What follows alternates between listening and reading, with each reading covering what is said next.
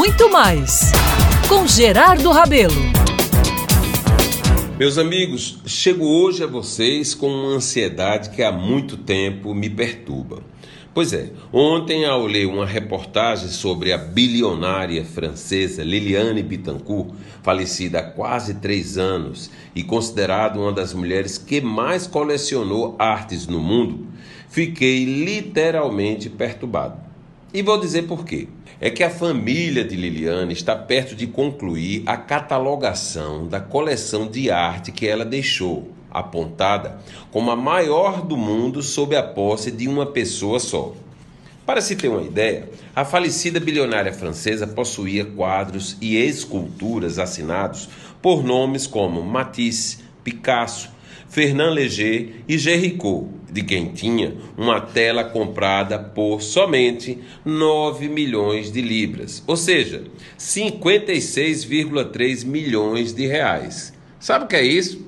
Pois é, tudo foi herdado pela filha de Liliane. E agora, com a ajuda de seus dois filhos, decidiu reunir ao menos os bens artísticos da mãe em um museu que sonha em erguer na capital da França nos próximos anos.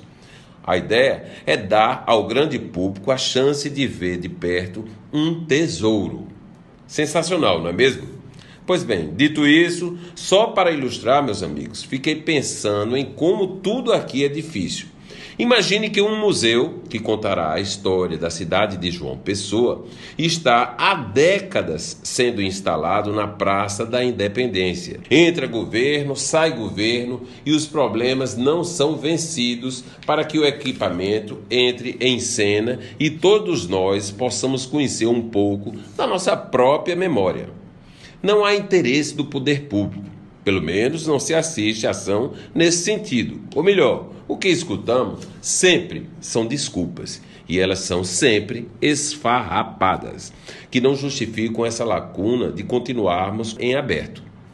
Bom, como estamos em plena campanha eleitoral, com tantos defendendo bandeiras, trazendo ideias, muitas que nunca são levadas adiante depois da eleição, que tal cobrarmos agora a sede da história da capital paraibana?